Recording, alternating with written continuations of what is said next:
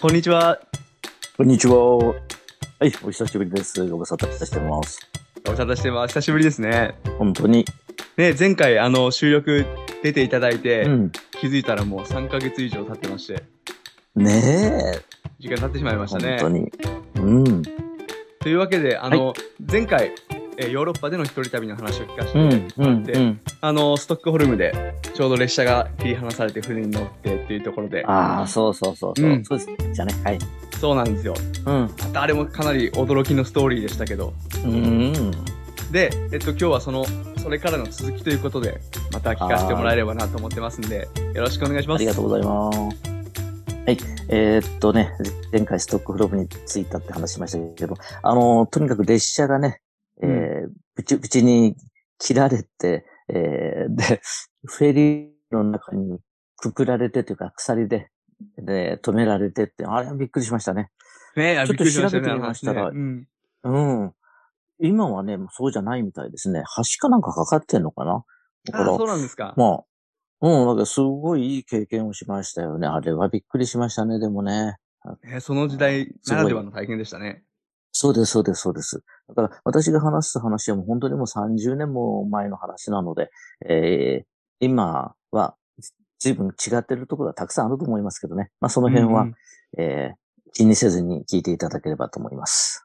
いやいや、ありがとうございます。過去とはのい変化を感じながら聞くのもまた楽しいかなと思うんで、よろしくお願いします。ああいいはいはい、いいですね。でね、その後ね、あの、ノルウェー行ったんですよ。はい。ね、で、あの、なんでか言ったらね、目的があったのは、あの、フィヨルドを見たかったんですよ。ああ、フィヨルド、はい。うん。ねえうん。ね。で、これも、ボートみたいなのに乗って行ったんだっけな。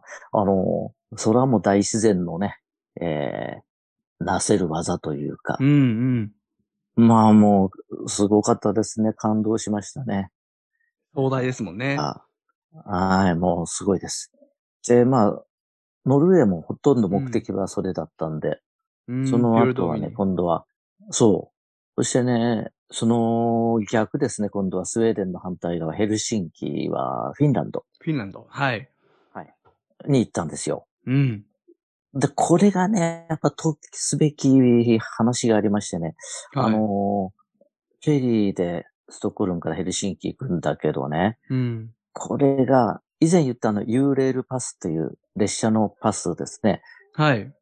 これがね、使えるのね、このシリアラインっていうのに。ああ、なるほど。これに、うん、これに乗ってね、で、その、夜、何時頃かな、スタートするんですけれども、うんえ。ーずっとい、いわゆる夜中あー、進むんですけどもね、うんこれがね、あのー港を出て、こうちちっちゃな、平べったい、小さな島がこう、点在するんですよ。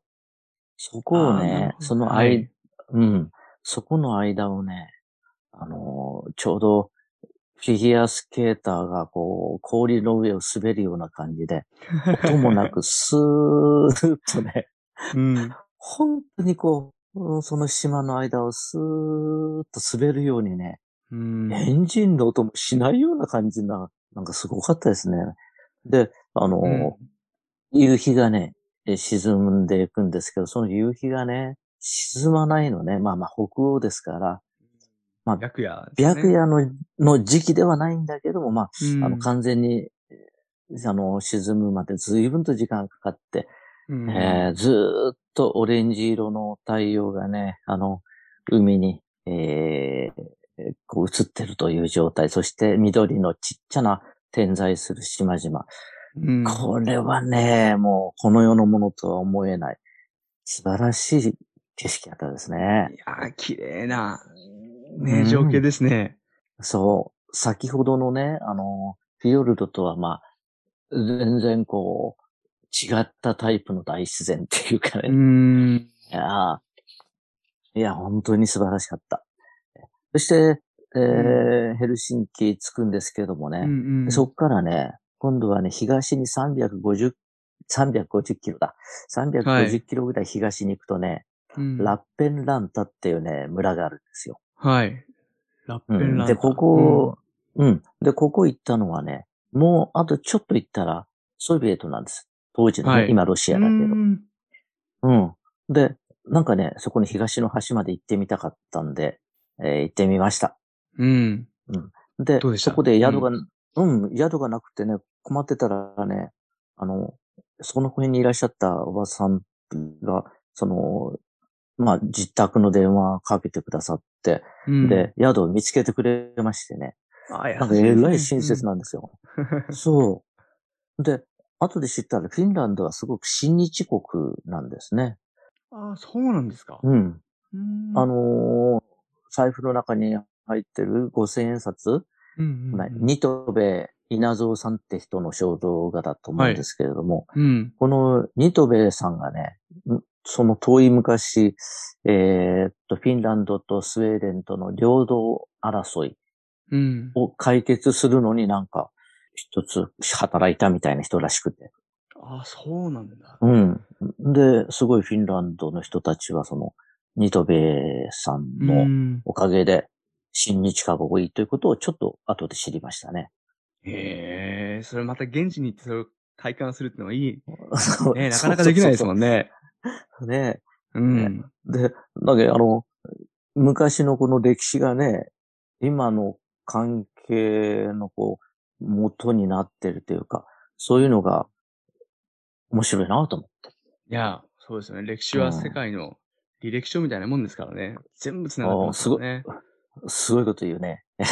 で、あの、これがね、やっぱね、国と国だけのこう関係じゃなくて、やっぱ人も同じなんじゃないのかなとか思ってね、人と人の関係もね、うんええなんか、あー昔の縁っていうのがやっぱあるのかなとは思いますよね。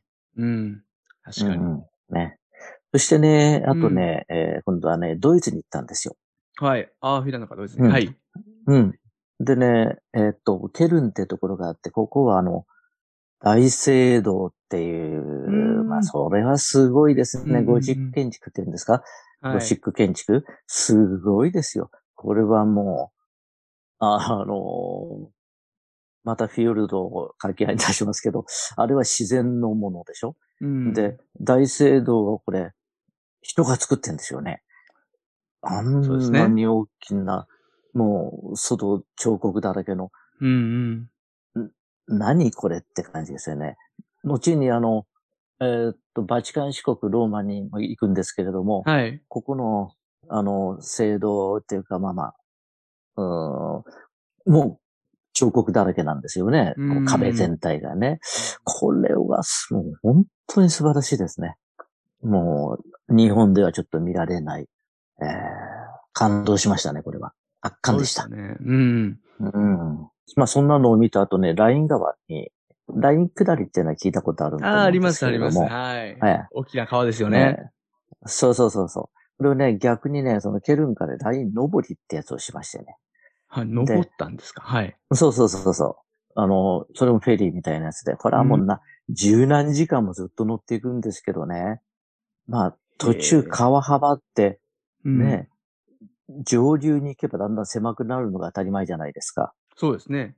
え、違うんですかねど、うん、どこまでも幅広 い。むしろ上流にえー行くと、は川幅が広くなってるところもあってびっくりしましたよ。そうなんですか。うん。途中ね、聞いたことあるかな、ローレライの岩っていうのがあるんですけど、ローレラには、はい。うん。このローレライってのはなんか妖精らしいんですけどもね、このローレライの岩っていうところに、そのうん。岩の下にね、ローレライってカタカナで書いてあった。カタカナでカタカナで。 で、これもね、その、聞いてみたら、はあい。の、日本の観光客へのね、ドイツ人のサービスだそうです。ああ、そうなんだ。で、この辺もね、さっきの、うんあのー歴史ですけど、まあうんうん。ご存知のように、第二次世界大戦というのはドイツと日本は、まあ、組んでたわけなんでね。うん。そういうのもあるのかなと思いましたね。なるほどね。いやなんただね。あのあ、どううぞ。ん。えーどうぞ。その、ライン川で、ローレライのうん。岩で、そのカタカナを見ると結構、ね嬉しくなりますよね、なんか多分。いや、そう思うでしょう。違うんですか逆だった。うん逆だった。なんか興ざめするというか、やめて よって感じだった。まあ、それなはるほど。本当に思った。うん もう他の国の人たちが見たら何なんだって思う。おっとね、これ、これはね、正直、もう大笑いしましたね、一人でね。 うんなるほほんどでね。ね、あと、うん後ちょっと調べてみたらね、やっぱね、同じように日本の観光客で、今私が言ったようなことと、うんもう感じる方が多いようで、ああ、そうなんですか。はあ今ね、えー、ちょっとネットの時代だね、調べてみましたら、うんうんなん。 と、ローレライがアルファベットに変わってました。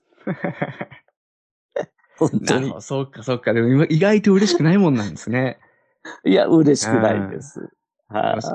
もうそっか、旅で現地で、現地にしかないものうをんこう求めに行ってて、うんそういった、ちょっとこう、日本がかったものを見てしまうと、そうえそう求めてるのはそこじゃないよっていうふうになるのかもしれないですね。そう、もう全くその通りう。んなるでほどねも、あ、まあ、アルファベットに戻ってた、戻ってたっていうか、あの、変わってったので、うん。なんか、なんか、ほっとしました。なんでやって感じですけどね。今更ながらね。まあ、そうそうそうそう。でもやっぱこの川の大きさはもうとてつもなくびっくりしましたうーね。ん。まあ、そんな感動をしながら、まうあんドイツなんですけど、あの、フランクフルト。こはい。れははね、聞いたことあると思いますけども、い。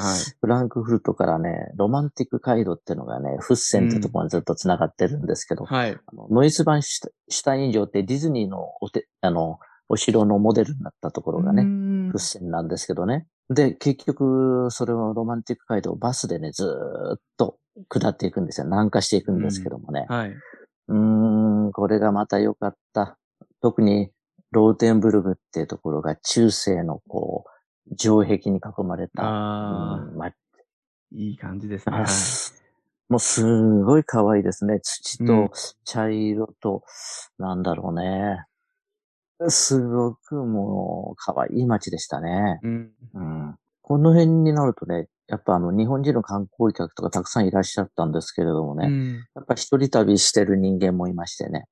で、はい。一緒に食事したりとか、えーまあそういうことがあうっんて、ちょっと日本語を聞いてほっとする時間もあったけども、うん。はあい、たまたま、あの、一人旅してる人と知り合ってってことですかそうです、そうであーす、そうです。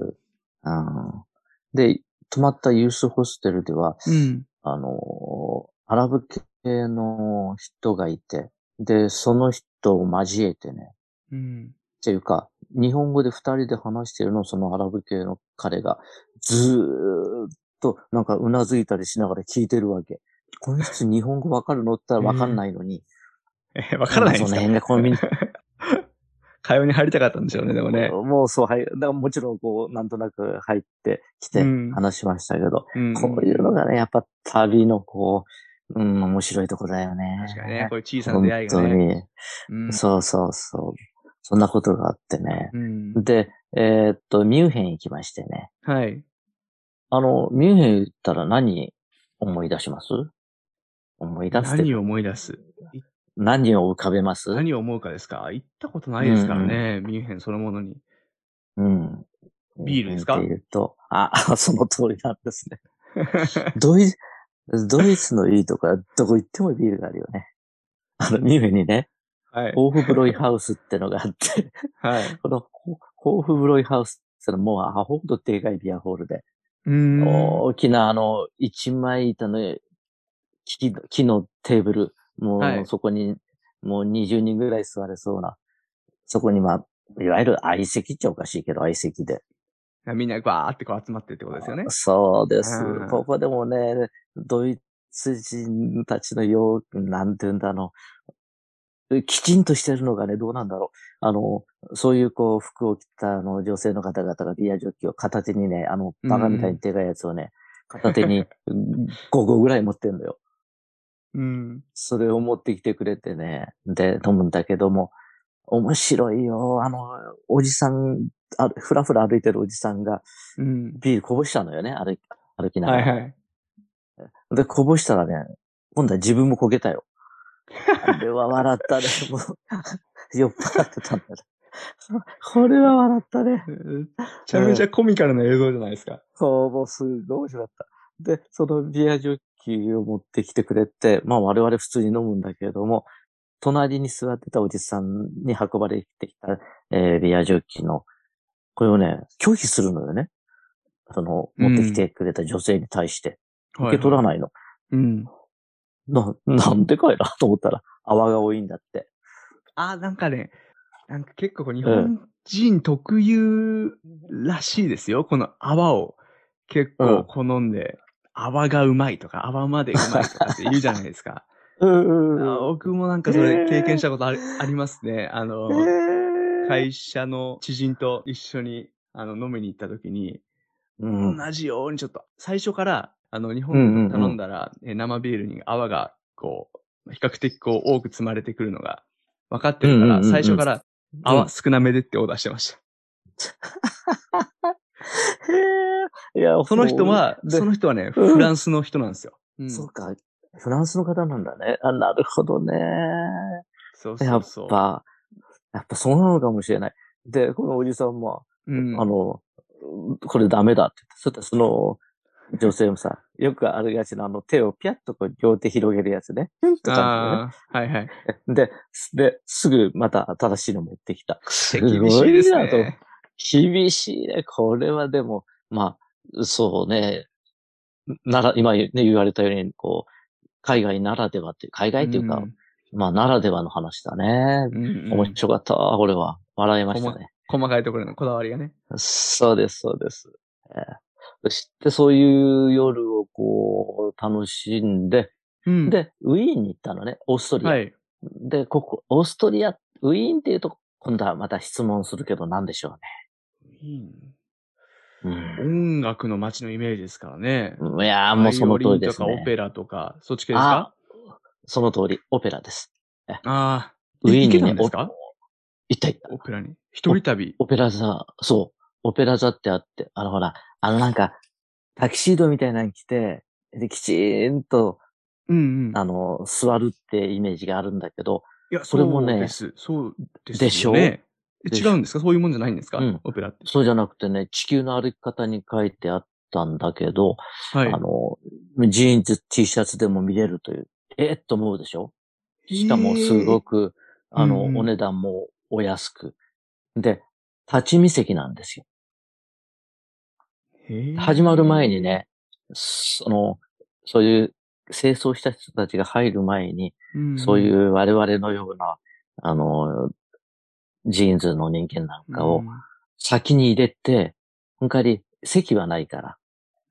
よくあの、手すり、えっ、と、前のす席と後ろの席の間にこう、通路の間に手すりがあるんだけどもね、はい。その手すりにバーってみんな走っていって、うんうん後。で自分はここに立つよってバンダナ巻いてみたり、えなんか、目印になるものをそこに置くんですよ。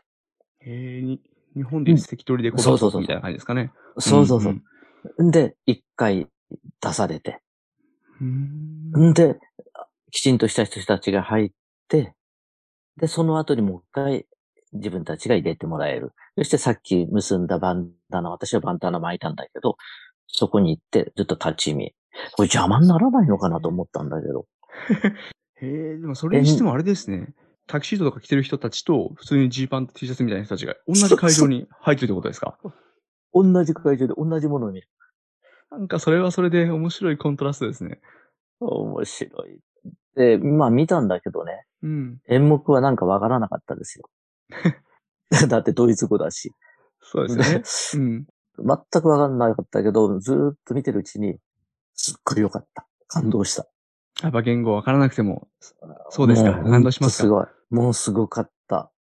で、続けていった。あ、二日間行った別んのです演か目だったけど。へーそうそう。二つ別の演目を見て。うんうん。まあでもオペラ、全く興味なかったけど素晴らしいね。でなんていうの言葉で伝えようとすることを我々ずっとやってるわけじゃないですか。いつも生きててね。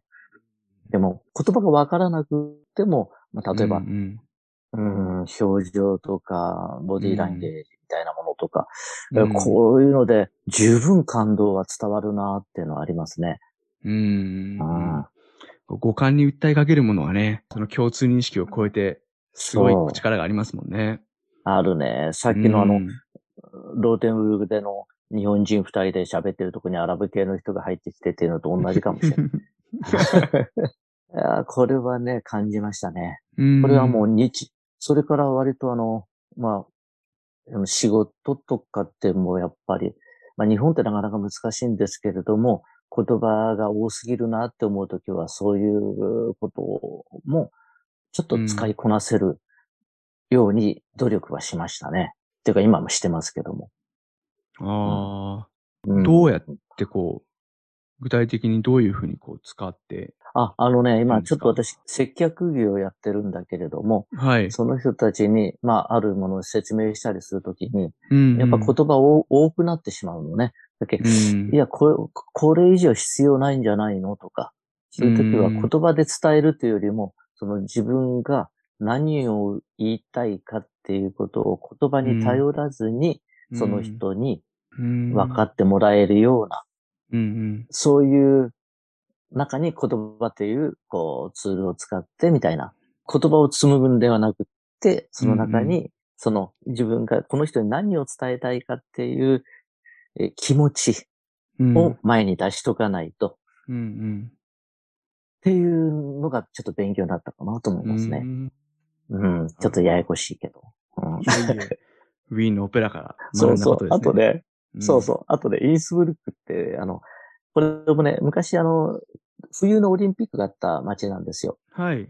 ウィーンからね、列車で5時間ぐらいかかるんだけど、うでんここ行ってね、ここ行った目的は何かって言ったらね、スキーのジャンプ台があるって、っていうことで、あーはいはいあ。オリンピックで利用されたやつあの。うんその、そうです。で、雪はもちろんない、なかったんだけども、うんあの、そこのね、えースタートする、こう、スキーヤーっていうかジャンパーが一番てっぺんに登ってから、えー準備するところがありますよね。あそこまでね、横にずっと階段があるんですよ。うんそれを登って、そこのてっぺんに行って、そこに立ちました。そして、眼下を見下ろしたらね、そのイースブルグの街がブワーッと見えるんだけど、そこに向かっあて、ーうん。あれ、なん、傾斜何度あるのか知らないけど、もう、とんでもないですよ。かなり急ですよね。もう崖みたいなもんでしょいや、もう、もうすごいです。で、下の眼下のイースブルグの街に向かって彼らはバーンって飛ぶわけですよね。もう鳥ですよね。人は何でもできるなと思ったね。確かに。で、そうですね。う、うんん。イースブルグに川があるんだけど、はい。今回の旅でね、結構川っていうのはね、いろんな川見てきましたけど、一番綺麗かった、イン川って言うんですよね。インガインはい。うん。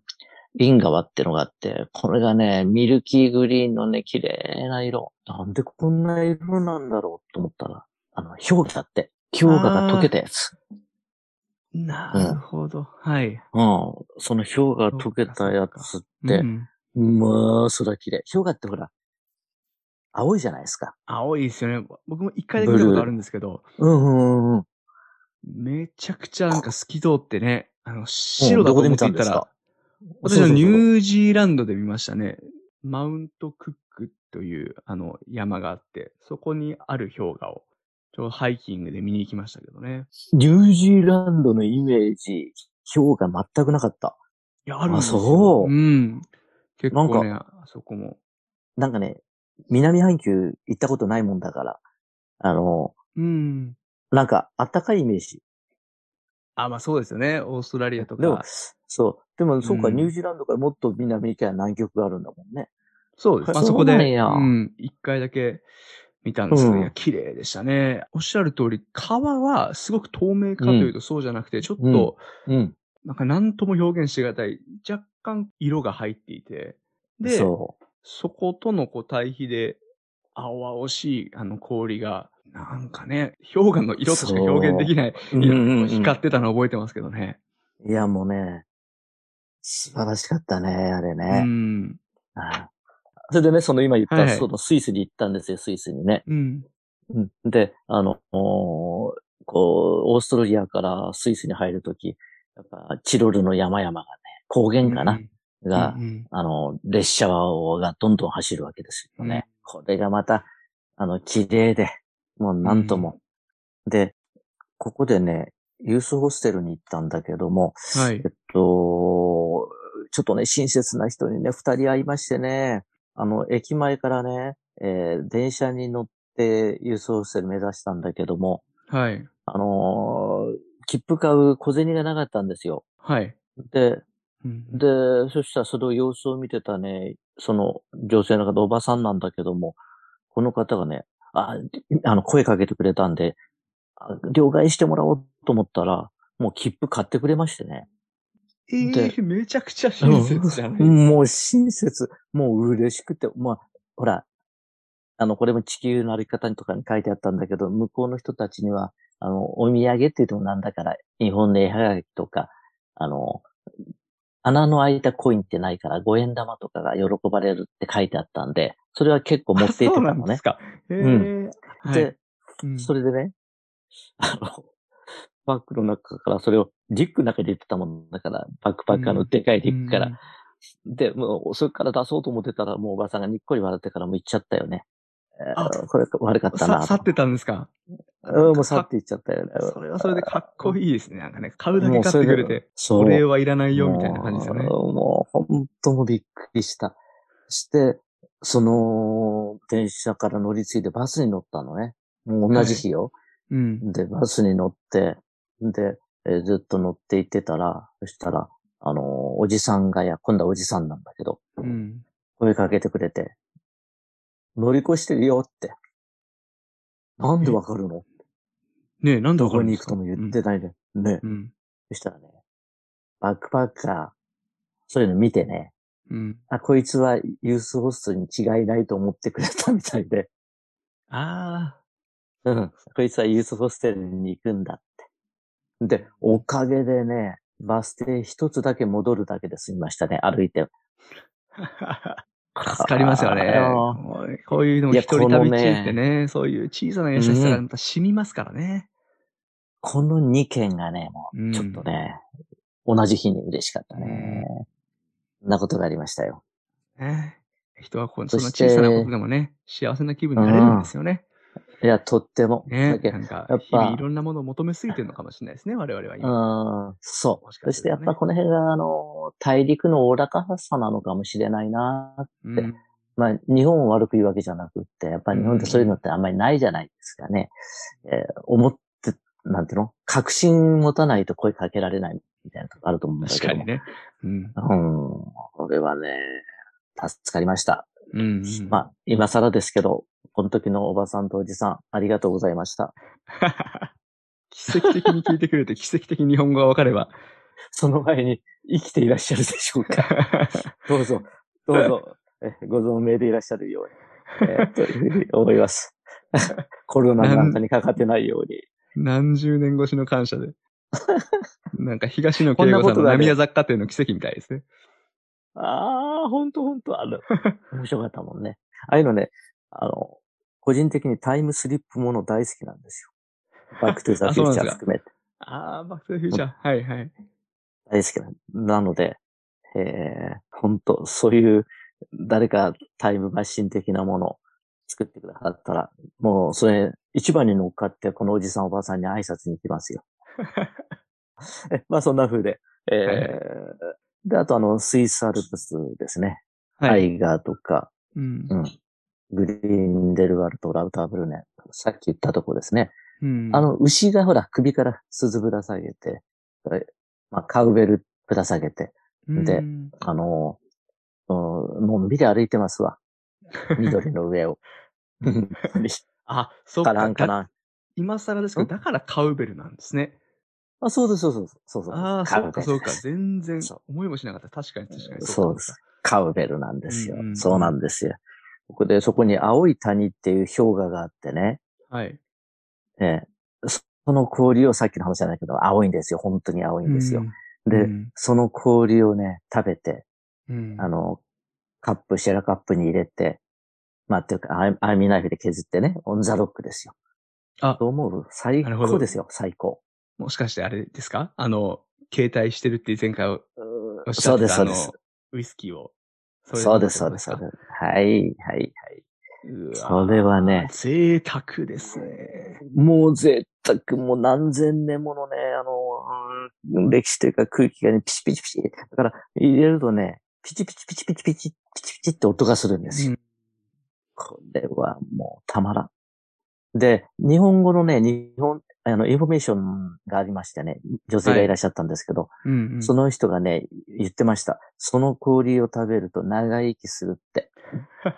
うん、で、なんでかって言ったら、なるほどうんもう、なるほどと思うんだけど、これも何千年も、何万年もかわかんないけど、前からあの生き続けてる氷ですよね。 うん。それを、あの、食べたりするわけだから、は長生きするんですよって教えてくれました。い。いい話ですね。うん、そう。と、美しいね、こう、緑の、緑とね、それからその、うん。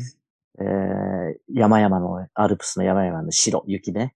はい。 これはまあ、本当に綺麗なところ。もう余生はここで遅れたらいいなって感じですね。いや、いい、いいじゃないですか。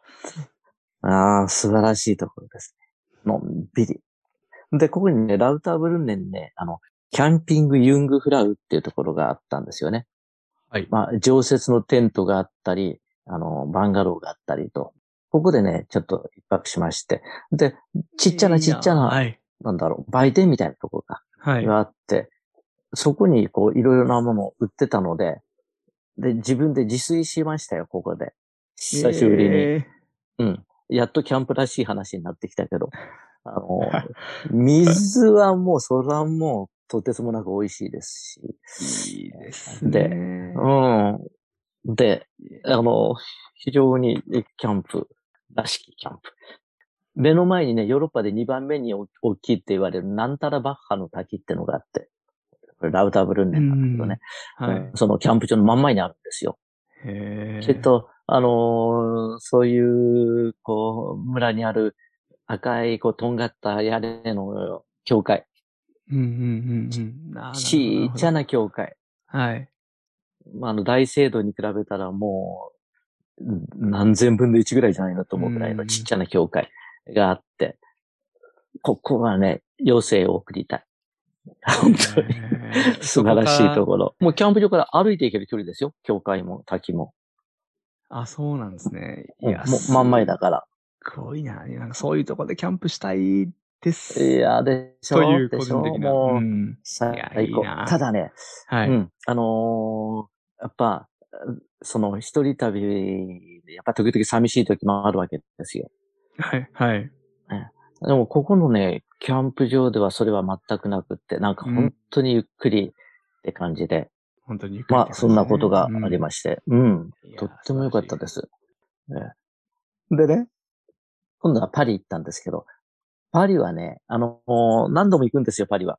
なぜかというと、うんパリの鉄道の旅なもんですから、パリはあの鉄道でどこに行くにしても、こう、扇の要というか、あの、ハブ空港じゃないけど、もう要するに、えー中心になるところですね。パリに行かないと、うんだからほ北欧に行くのもパリ北駅から出るとかね、東の行くにはパリの東駅から出るとか、うんそんな風で、あの、パリ、パリに行く駅がいくつあるのかななんかいくつかあるんですよね。で、そこからう、んうん、なんかいませんですっけあの、すべての道はパリにつながるじゃなかったそかなれね、す多分ローマだと思うよ。ロー。マか。はい、 残念でロしーたマ。か。残念でしたね。外しましたね。まあいいで しょう。パリにもつながってるでしょう。そうなんです で、パリで、あの、えーそうそう、スイスからこう、だから西に向かって今度パリに戻ったわけですよね。で、パリから、今度はどこに行ったっていうことになるんですけど、まあパリのこともちょっと言っておきますと、この間あの、何年か前に火事になっちゃったノートルダム寺院で、うん。うん、ここのね、すぐそばサンミッシェルやったか、そこに、あの、泊まったんだけれども、ホテルに泊まったんだけど、うんあのー前回、えーっと、北の方に行くときに、パリも今言ったように出発点になるんで、泊まってるんだけど、その時と同じホテルに行ったんですよ。うん。そしたらね、ここにね、あの、受付の、ちょっとアフリカ系の女性がいてね、はい。でね、覚えててくれたの。前回来てえたこと。ー、嬉しいですね。これはなんかもう全然ほら、知らないところでなんか知り合いに会ったみたいな感じでうね。んうん。いや、これは嬉しかったですよ。そうですねう。いや、嬉しいですよね、うんそういうのね。そうなんですよ。そんなことがあって。うんえで、パリを出て今度はまた今度東か。ベニス、イはいタリア。うん。ずーっと夜行で行くんだけれども、うん。ベニスに行って、ベニスはね、海ですわ。ベニスは海ですよ ね。その、そのイメージです。もう、もう、水、水、水。う。うんあの、道潮なったら、海抜0メートル、もう文字通り0メートルじゃない。うん。日本で車で移動してるのを船で、うん船というか、もう小さなボートで移あ動あ、すそう、るみたいな、そんな感じですよね、多分ね。そう、あの、車は入れません。ねそうですよね。道がない。うん。駅ぐらいのとこまでで、あとは、ベニスそのものは、ベネチアはボートです。うん。もう、サンマルコ広場って言うんだっけな、あの、教会があるんだけど、ここがはいあの、もう何年、もうだいぶ前の話でしょうけど、水に使ってるうん。写真とかもそこはありましたけどうね。ん。でもやっぱちょっと違うとこだよね、ベニスね。あの、仮面とかが有名だったり、ベネチアングラスっていうあの赤い、この、グラスね、酸化鉄があるとうん。ういう。んうん、これ、なんかもう、まあ見るだけだったけど、見て回りましたけども、うん。これは綺麗かった。とにかく、海ですね。なるほどね素敵なとこですよ。うん素敵なとこですいやー、行ってみたいところばかりです。そうでしょううん。そして今度はね、船乗るのよ。またブリンジシっていう港から船に乗って、はい今度はね、あの、アテネに行くね、アテネ。はい。ギリシャです。うん。でギリシャに入って、これで、ギリシャからね、今度はトルコに行くんですけども、イスタンブール。ここはね、どうしてもトルコ行きたかったのはなんでかというと、うんうんイスタンブールにね、あの、はいボスホラス海峡っていうのがあるんですよ。うん。このボスホラス海峡を渡ったらアジアです。うん、アジア大東陸。側ってことですね。うんそうそうそう。で、これこうはね、あの、エセーニンっていう人の詩が、これ詩書く人だけど、うん。はエい。セーニンの詩を昔読んだことがあって、そこうにんあの、ボスホラスへ行ったことはないっていう、ボスホラスっていう詩があるんですよね。それを読んで、どうして行くんだったらここは行ってみたいってところで行ったんです。ここだけのために行ったって感じですね。へうんーでも、どうで良しかったたです。うん。よかったですいかや、、もう、ただの海峡なんですけれども、うんうん。ただやっぱ、あ、これがボスホラスかっていうのは感慨深かったですうんね。うんうん。で、ここでね、ちょっとマジックにかかりまして、はい。どういうことかというと、あの、両替をちゃんとしたとこですればよかったのに、街歩いてたら、トルコもどっちかって親日家なんですって。はい。で、あの日本人ですかって声かけてきてくれたおじさんがいて、うん。で、両替をしますよだったんで、怪しいなと思ったんだけど、まあの、100ドル札、あ、はい。当時いくらだったのかな。100ドル札を両替、じゃあってんで頼んだんですよ。道端ですよ。で、はい。で、ポケットに入れて両替をするんですけれども、なんか、なんかちょっと雰囲気が怪しいなと思ったんで、うんいや、もういいって、や、もうやめたって。返してくれ。うんだから返してくれたんですね。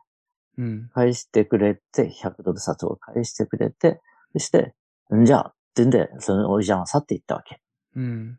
で、まあ、あもうあぶなんか怪しかったなと思って、その、あの、100ドル札返してもらったのを見たら、1ドル札に変わってた。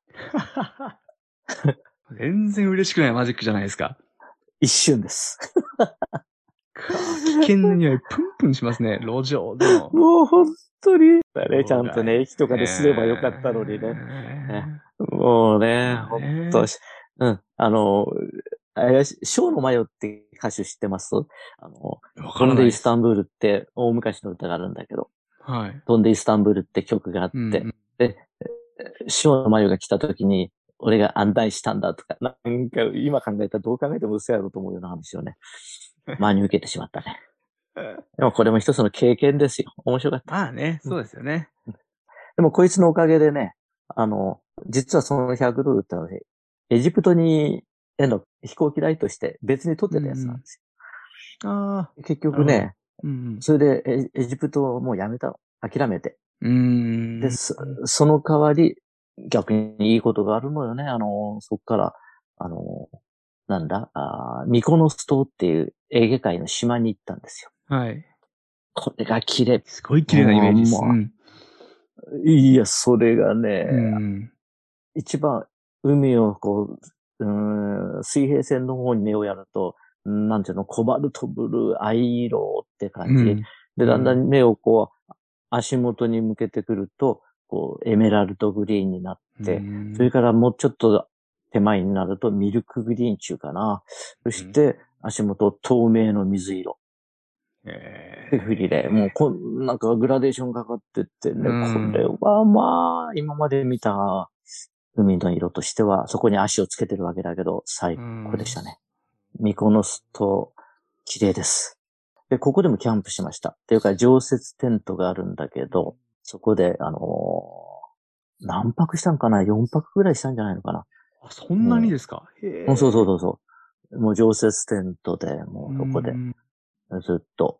で、えーそこにエエチオピアとギリシャのハーフだっていう男の子がいて、で、この、子といろいろ毎晩飲みながら話して、うん、で、あの、カセットテープ私持って歩いてたんだけど、当時ね、はい。ウォークマンみたいなやつ。うんうん、で、ここでそんな音楽の話題になって、うん、で、ちょっと聞かせた、た誰のやったっけ谷村新司か。 村下さんまあねはい。で、それ、プレゼントしたんですよ。はい。うんそしたら、帰る日にね、彼があの、今、私の目の前にありますけど、ギリシャのカップ、綺麗な金へで施された、こはのいカップと、なんかテープをくれたんですよね。えへえこのカップはもうね、宝物ですよ。今目の前にありますけどね。うんあそんなことがあったいい、いい、綺麗な話ですね、また。いいでしょう。もうへーとっても素敵だった。うんそんな話題がありましたね。今このミコノス島って見てますけど、エーゲ海のど真ん中じゃないですか。そう。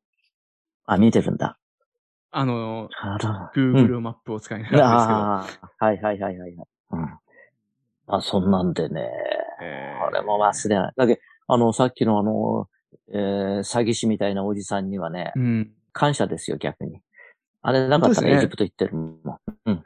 ミコノスト行ってないもん。うん。ほんのね、うほんの小さなこうきっかけがまた、すべての将来的 な方向性を変えるんですよね、またね。これまた面ん白い変えま話すですね。 ね。うんこれやっぱね、あの、旅に限らず人生でも同じかもしれないですね。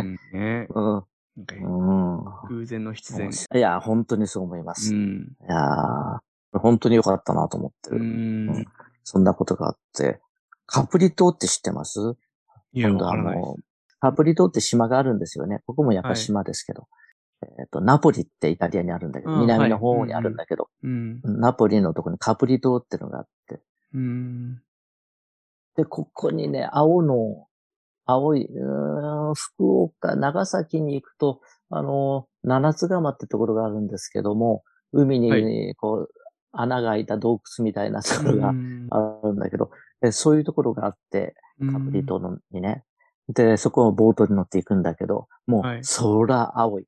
もうすごく綺麗な青でね。これも綺麗かったですね。綺麗なとこおかげでいっぱい見てきましたね。本当に。あいいですね。地中海ならではのね、景色。そう。とにかくね、イタリアって国自体がね、見るものが多すぎる。自然も、うそんれからそれで美術、美術も。うん。あの、今度スペイン行くんだけど、はい。ここがね、スペインにあの、実は、し前の仕事の知り合いの関係で、あの、はいバルセロナで空手の道場をやってる人がいて、そこの人を訪ねて行ってみなって言われてたんでう、んえー行きまして、はい。そしたら、あの、バルで一杯飲みながら、電話かけさせてもらったら、うん。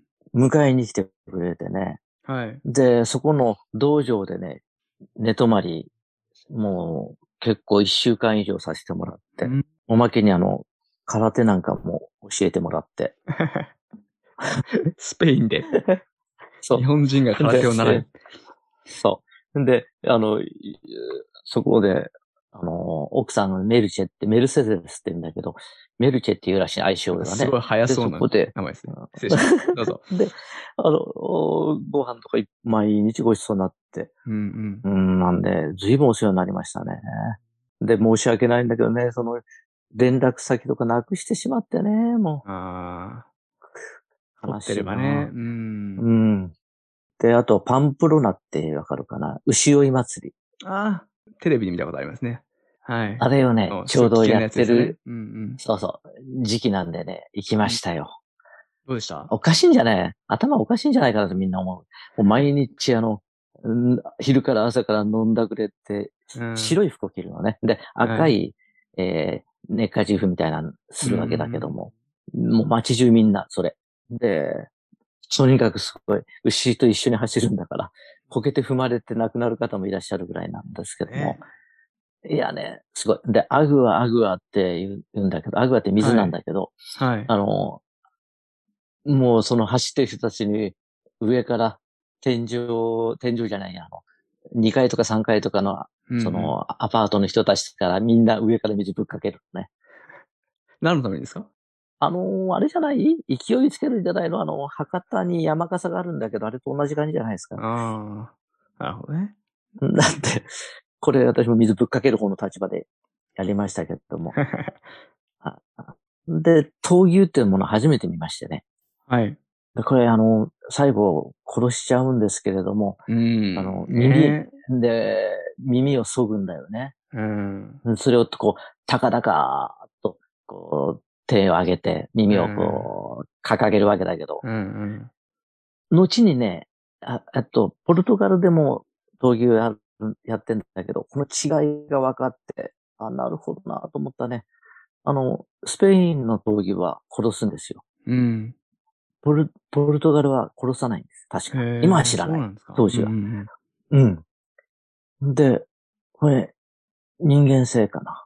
やっぱ、ち中海気候、ラテン系とポルトガルは違うのかなと。隣の国なのにね。ね、隣り合う国なのに違うんですかね。うん。うん、それは面白かったね。うん。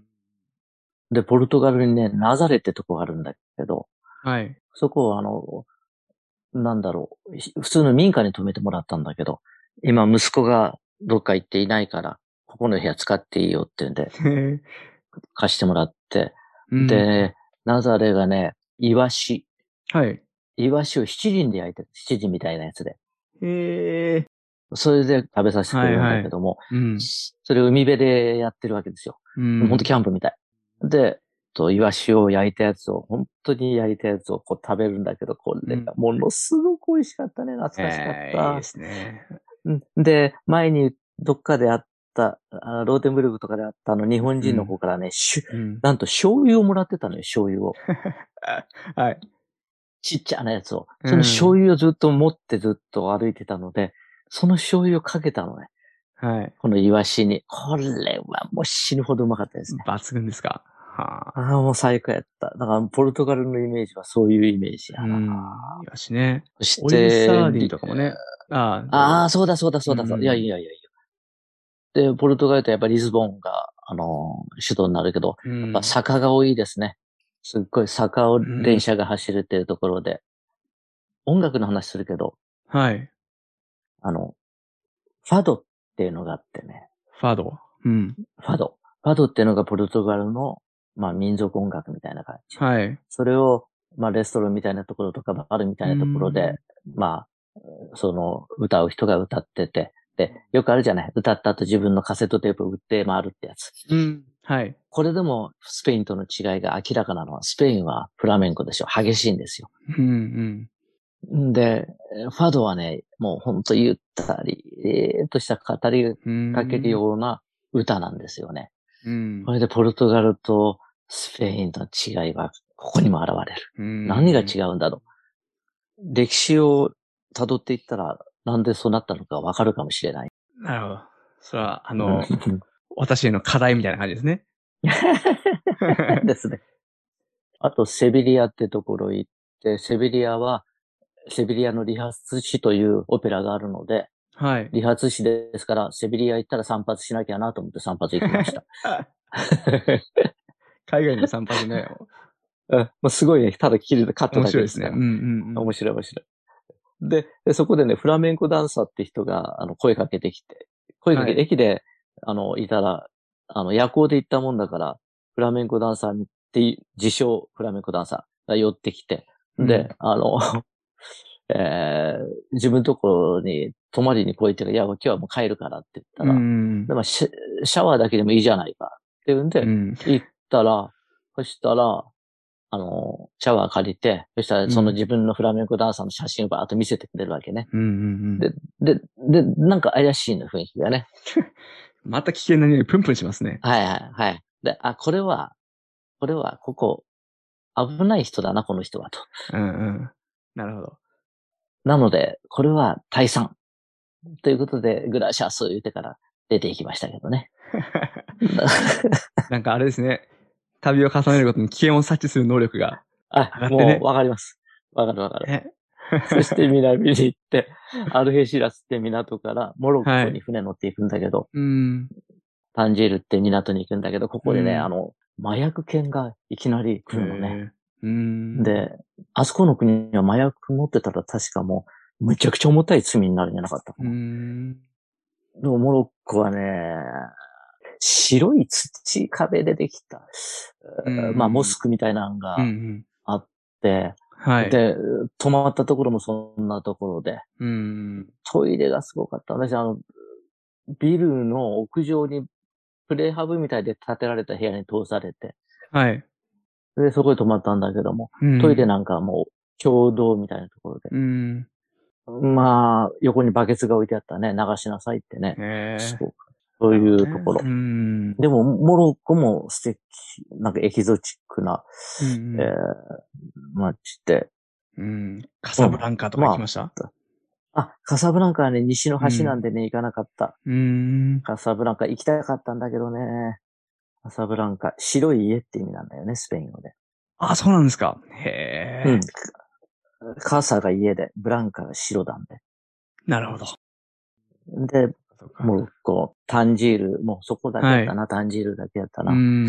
えいっぱいもう土産物を持った子供たちがうねん、帰って寄ってくるわけで、行列のようについてくるのね。うんうんでももう、もう邪魔だから振り返って日本語でから来るなーって言ったらみんなピタッと止まって、面白いね、あれもね。うん。あ、来るなって言ったんですか。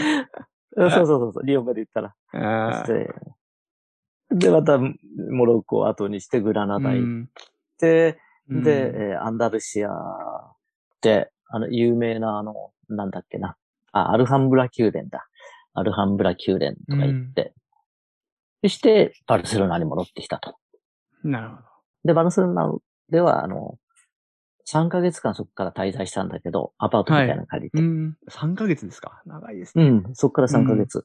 もう幽霊。幽霊ルパスがもう使えなくなったね、終わってから。ああ、なるほど。なんかねバルセロナでを終点にしたんですけどうね。ん。そこであの、サグラダ・ファミリアって知ってますああ、わかります。はい。あの、うんすごいそうそ建築物ですう。ね。あれをね、あの、建ててる日本人彫刻家、外藤悦郎さんって福岡の人がいるんだけど、うん。へえ、はい。この人を紹介してもらって、うん。その空手を習った、空手道場のお人から教えてもらってっていう感じでうね。んで、そこで、外藤さん紹介してもらって一緒にごちそうになったり飲ましてもらったり、今やももう、あのサグラダ・ファミリアの主任彫刻家だもんね。テレビにもよく出るしね。うん。ええ、すごいですね。一緒にね。うん、で、俺の誕食事生なんかで日をねきてあの祝ってくれましたよ。そうそう。で、ああの、バルセロナの最後には、あの、見送ってくれて、うんお土産までくれたけど、一緒ーにあうの、ん翔平さんっていう人形を作る人がいて、人形師。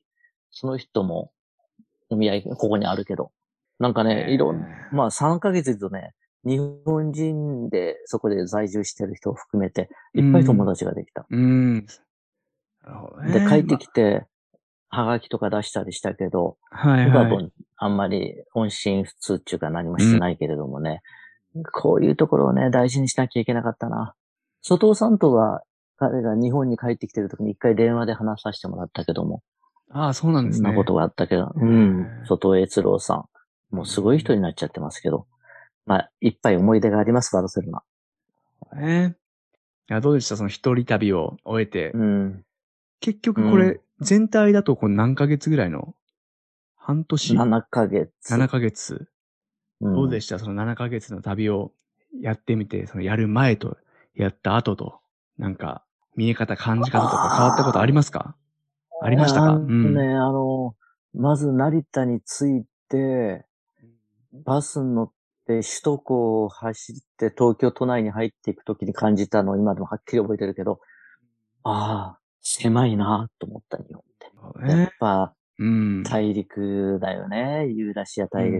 うん。で、で、やっぱ感じたことっていうのは人の温かさ。まあ、そら、ちょっとね、引っかかったりしたこともあったけれども、やっぱ温かいってことと、えっと、なんだろうな、やっぱ人の温かみ、大自然の凄さ。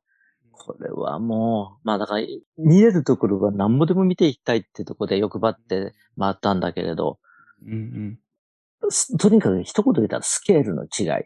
うん。うん。建物も、そして、やっぱ、ちょっと、綺麗事に聞こえるかもしれないけど、やっぱ感謝うとんか、さっきの、あの、言葉で伝えるのではなくてとか、そういうふうなことがやっぱ勉強になったのと、えっと、やっぱね、途中ホームシックになったり、とかいろいろあったんだけど、はい。なんかな、あの、帰る場所がある限り、本当の旅はできないのかもしれないな、なんて思ったりもしてましたね。なるほど。なんか深いですね。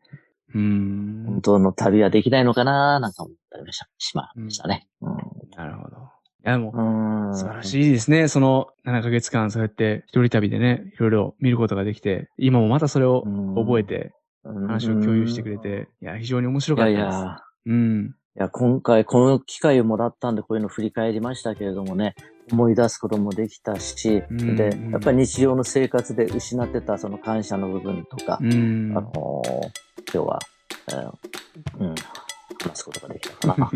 いろいろ見て感じ、人間力上がるのかもしれないですね、一人旅っていうのはね。ああ、うんうん。多分。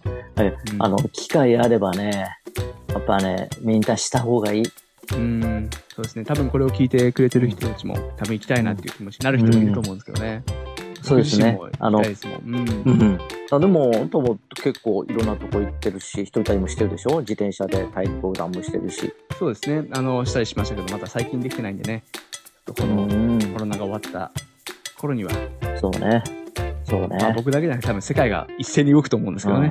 まあそんなうんい日やを動くでしょうね本当そうだ待ちましょう。ね、はい。あいやでも今回はありがとうございました。あいや本当ありがとうございましたなんかいいいい時間でしたとてもとてもありがとうございます はいこちらこそ。